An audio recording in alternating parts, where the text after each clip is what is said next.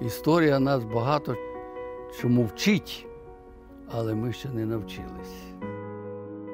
Я переконаний, що майбутнє суспільство має жити на принципі справедливості і взаємопорозуміння. Ну, аби всі люди повірили в таку категорію, як любов, і зрозуміли, що це все, що їх оточує, і що вони носять цю любов в собі і носять Бога в собі. Я думаю, їх поступки були б благороднішими, гуманнішими. Такі внутрішні сили, які будуть мотивувати людину прагнути бути янголом. Доброго дня, Леоніду Макаровичу. Для нас це дійсно дуже велика честь та радість сьогодні мати цю можливість, цю бесіду е, з вами, першим президентом України. Наскільки у вас глибоке розуміння про життя, про цей всесвіт, про суспільство. І ось хотілося б почати нашу розмову з того, що все своє життя ви були серед людей. Ви ніколи не відділялися від суспільства. Завжди відчували те, чим живуть люди, розуміючи, що ви є також людина, бо ми всі люди. І хотілося запитати вас, що саме вами рухало, які цінності, які внутрішні розуміння вас ввели? В кожному разі завжди багато є чинників, які рухають людиною. Кожну людину, незалежно від її національності, від її розуміння, життя, висоти знань і таке інше, є внутрішні такі поштовхи для того, щоб вона відповідно діяла. Їх чимало, але я виділяв завжди дві. Це віра і переконання в своїх силах. Якщо ти не віриш, то немає руху вперед. Людина зупиняється без віри.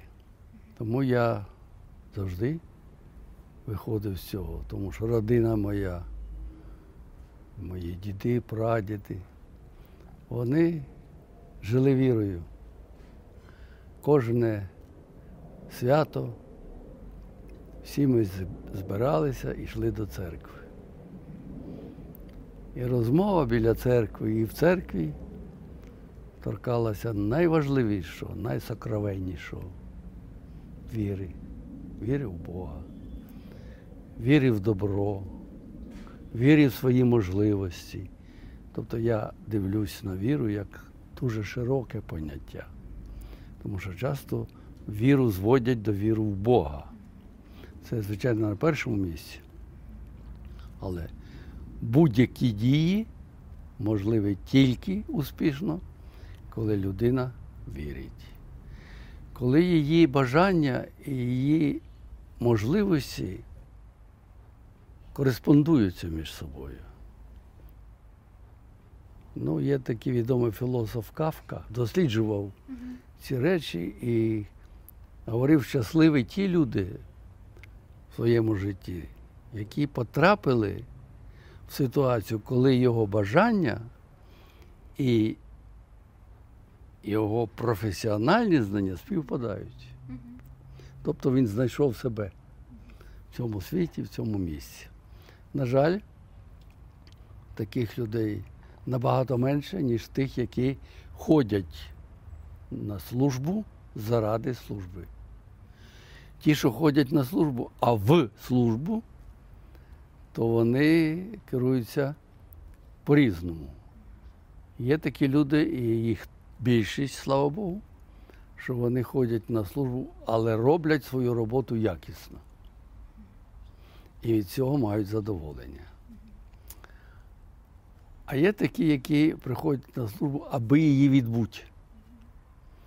Вони не мають задоволення самі і не задоволені їхньою діяльністю, їхньою роботою. Тому будь-які дії пов'язані віра, сила і бажання робити так, як велить твоє, твоя душа, твій розум. Мають бути поєднані в кожній людині розум і дух. Розум і дух. Не випадково великі мислителі говорили про дух. Франко, дух, що тіло рве до бою. Дух. І ось ви казали з приводу духа, і саме в ваших листах, що ви писали до 26-річчя України і Нового року, там у вас була дуже цікава цитата, що людина завжди така, як ті, кому вона служить. Якщо людина служить дьяволу, вона є сама дьявол. І що людина вона виконує функції то диявола, то ангела. Як людині навчитися саме служити янголу всередині себе? Ми можемо робити так, або встановити такі норми, такі поняття, такі внутрішні сили, які будуть мотивувати людину прагнути бути янголом. Це можливо. Але дияволи будуть і янголи будуть. Що людина в своїй природі живе в аурі, яка її оточує, і творить цю ауру. От чим простір аура благородніший, гуманніший, тим людина почуває себе комфортніше і залежна від цієї аури. Скажіть, будь ласка, ось на вашу думку, як людині в своєму житті саме творити такі умови, але саме внутрішні, те, що ви казали, так, щоб дух ввев людину вперед, щоб е, кожна людина для іншої творила ось це просте людяне спілкування. Як такі умови кожна людина, що вона може сама на своєму місці зробити, щоб таке в суспільстві поширилося? Ну, Спочатку треба зробити все по справедливості, щоб люди були менш залежні від ситуації. Коли людина залежна від оточуючого середовища і не має віри в завтрашній день, нігілізм, втрата іде- ідеї, втрата майбутнього, її важко переконати в тому, щоб вона керувалася тільки добрими почуттями і думала лише про добро. Тому що вона мусить думати про життя. А воно дуже і дуже непросте і дуже багатогранне. Тому внутрішня мотивація має бути. Діяти благородніше і краще. Ну, от скажімо, ми знаємо, що були такі страшні хвороби, як холера, чума. Люди їх подолали? Подолали. Я вірю, що прийде час, і такі хвороби, як рак, перестануть бути небезпечними. Інші хвороби, не обов'язково дитині хворити кір'ю і таке інше. Знайдуть такі можливості, і це стане для людей не темою страху, а просто вона не буде залежна від цього.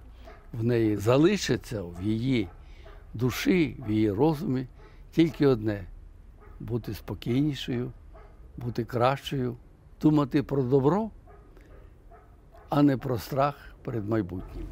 Точно. Саме зараз ви таку дуже мудру думку сказали, що людина вона має сама зробити такі умови, щоб думати про добро, але не боятися.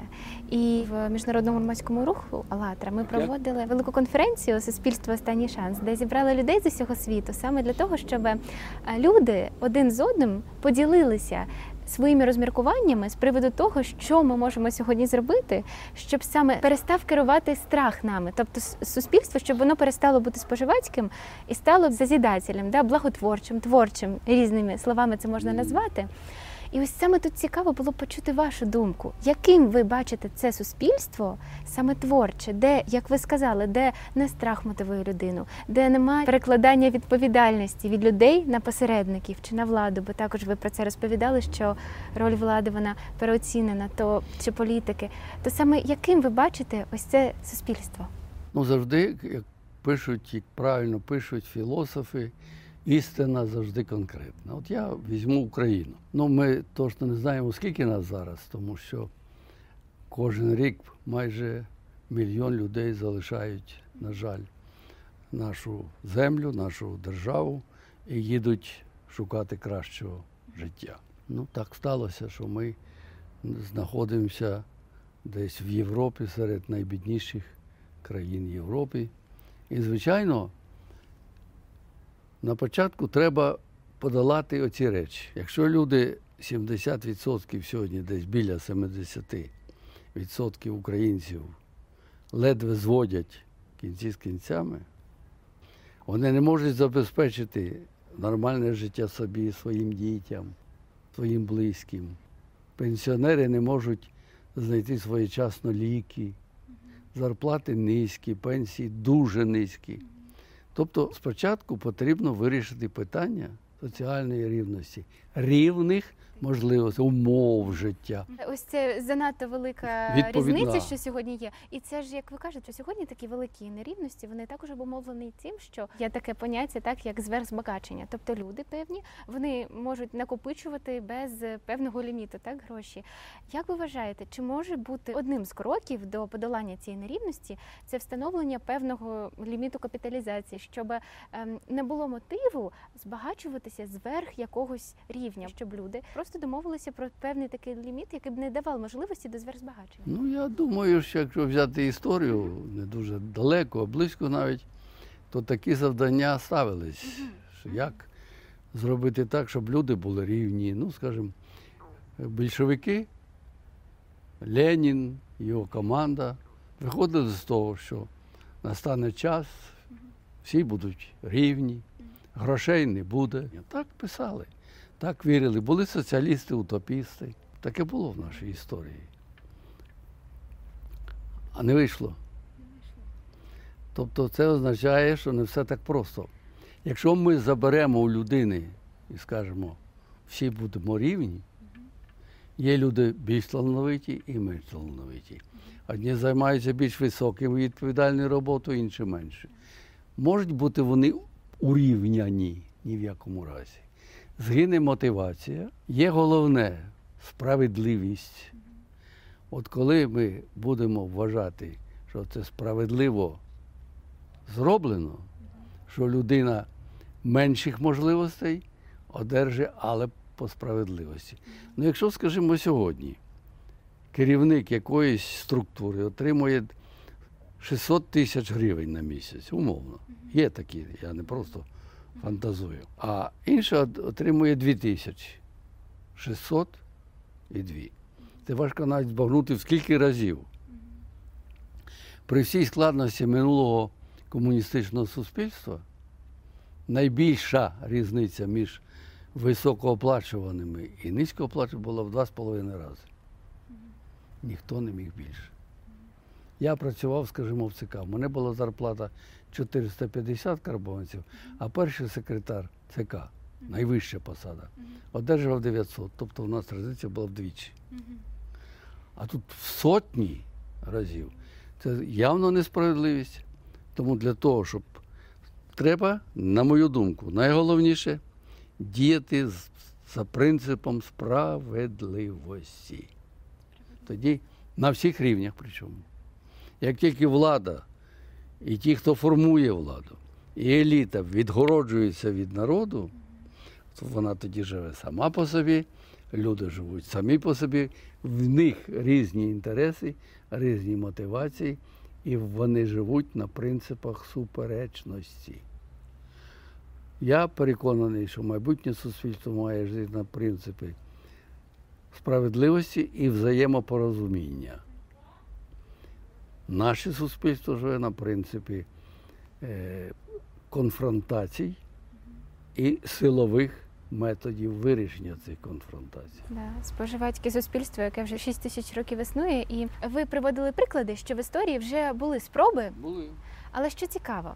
Сьогодні ми живемо в такий час, коли в нас інші умови. Я просто хотіла б вам нагадати цікавий момент, що якщо я не помиляюся, в 93-му році, 1 липня, ви зробили перший дзвінок по мобільному телефону в Україні. То був перший дзвінок за мобільним телефоном.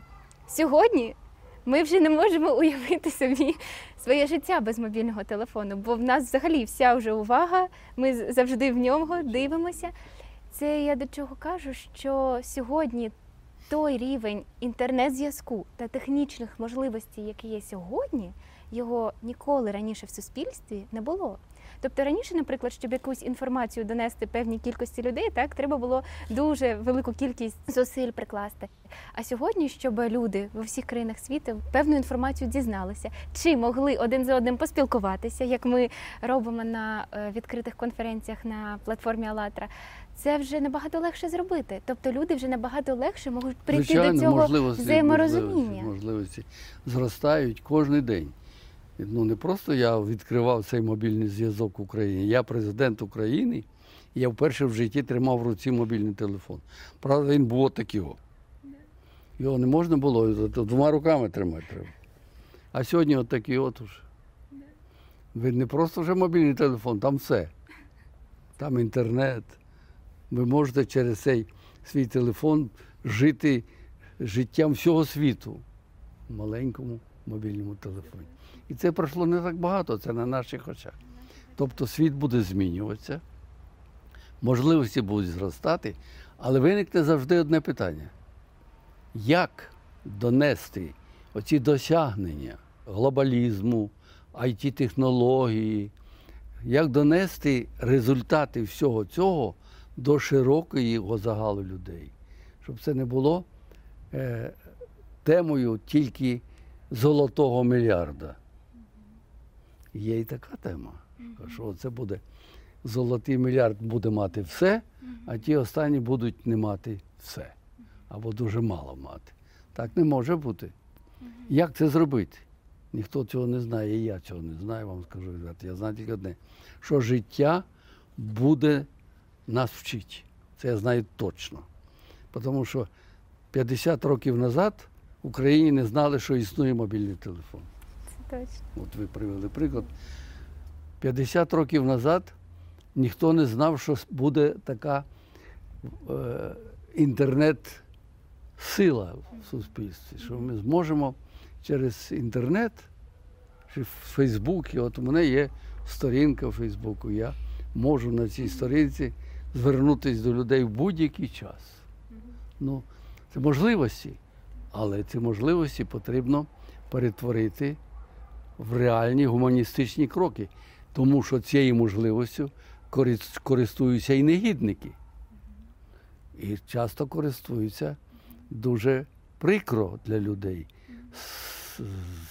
Створюють ситуацію, коли люди ненависть по- породжує, коли вони використовують науково-технічний прогрес не для людини, а проти людини.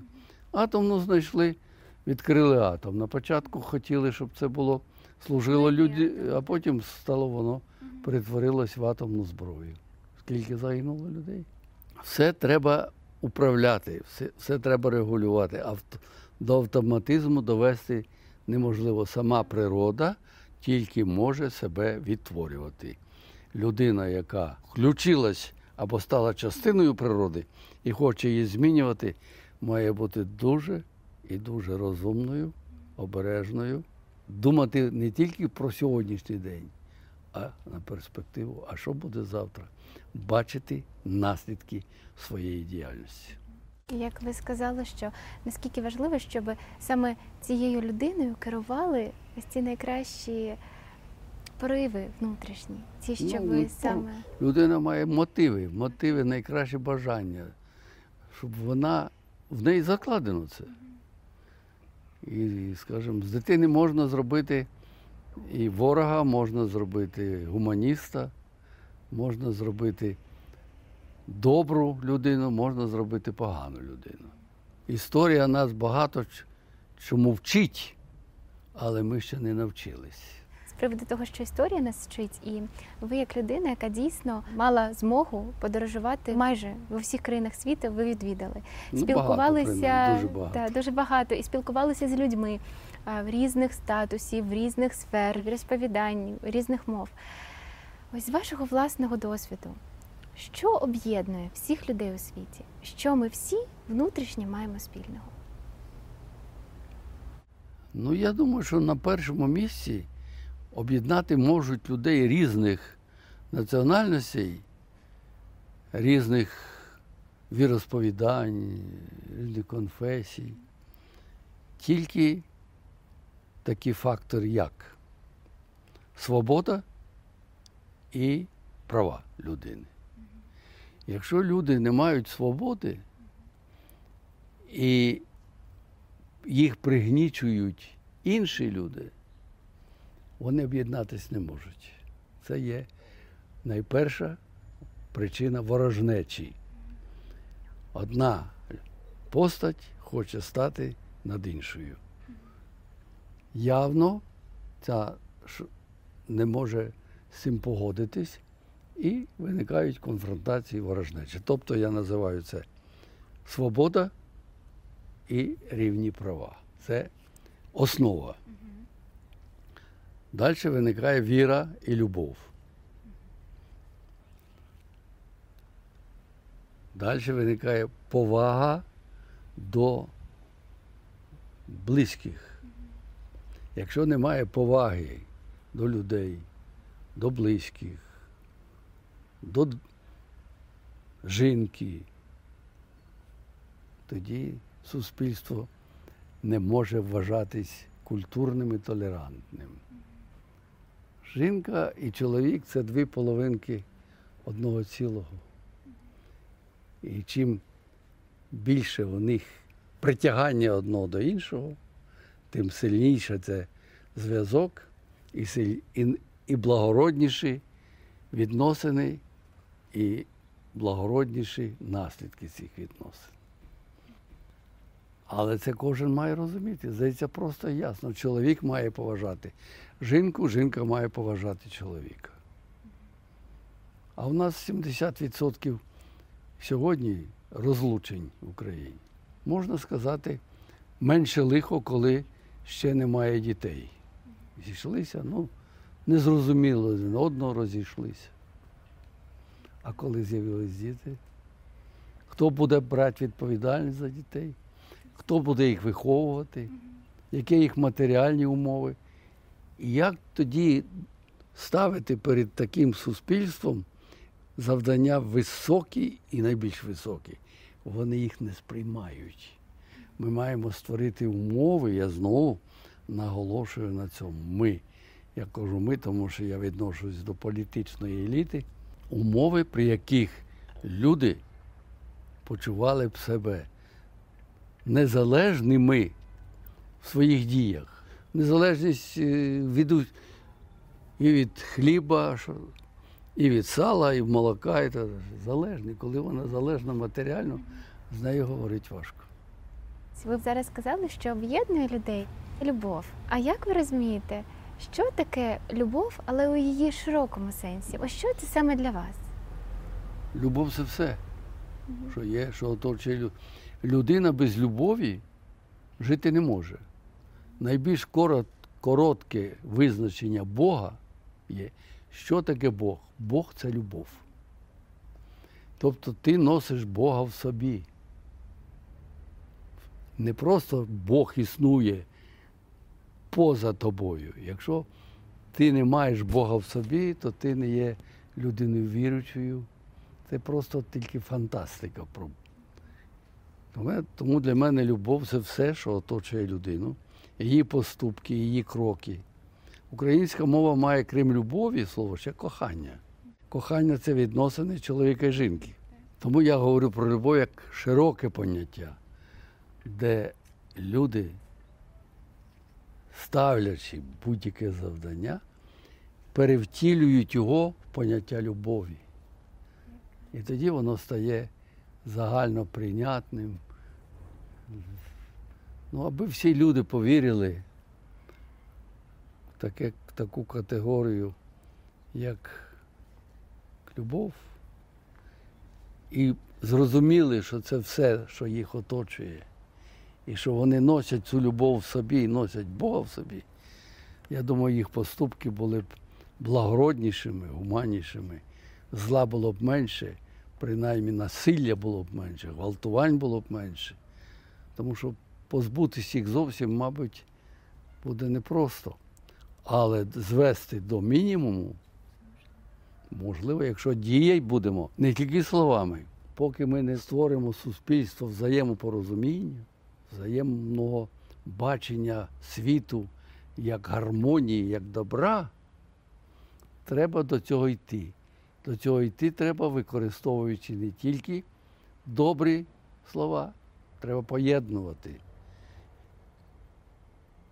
дії слова, дії прикладу і дії сили.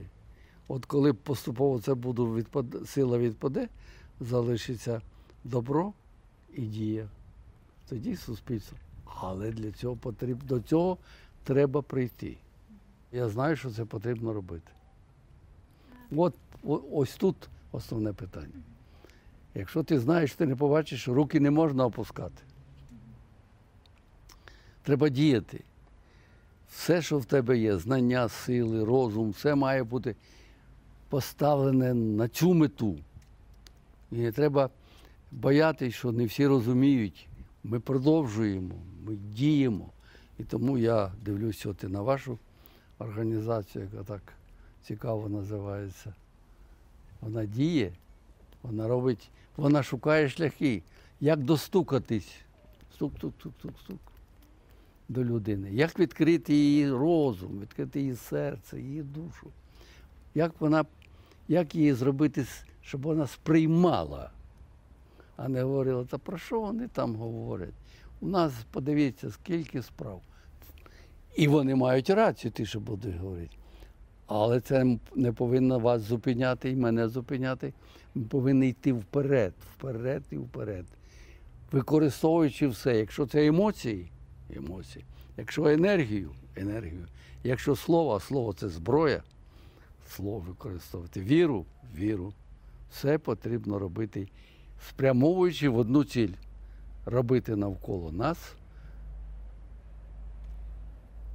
простір добра і любові. Цей простір добра і любові, який починається саме зсередини кожної людини. Абсолютно, воно всередині, Заїр казав, Бог у нас в собі. Бог в кожної людини в собі.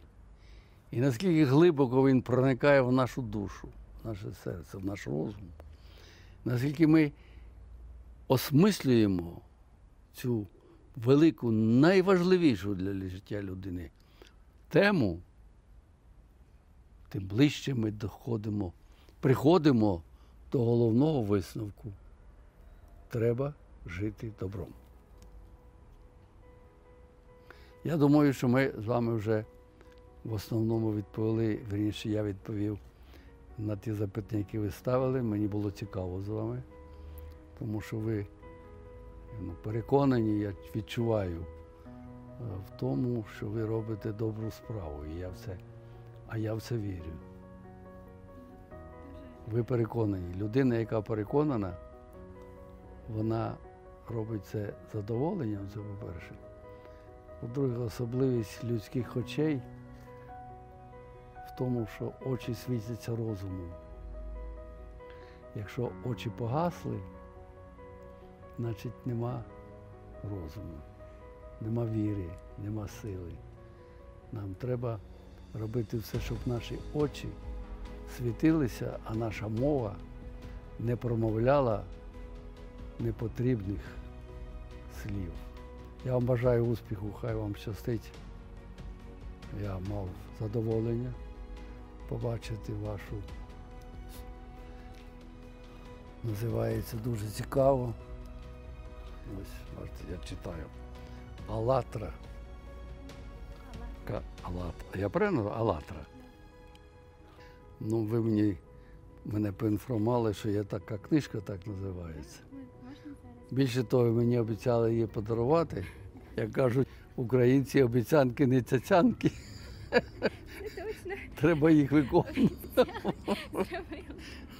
Тому я вдячний вам за те, що ви мене запросили, що я мав з вами таку розмову. Ми маємо ще думати над багатьма запитаннями. Людина починає пошуки і сумнівів. Якщо вона переконана, що вона все знає, в неї нема мотивації. Ейнштейна, ну, відомий, скажімо, теорія відносності. Ну, автор теорії відносності.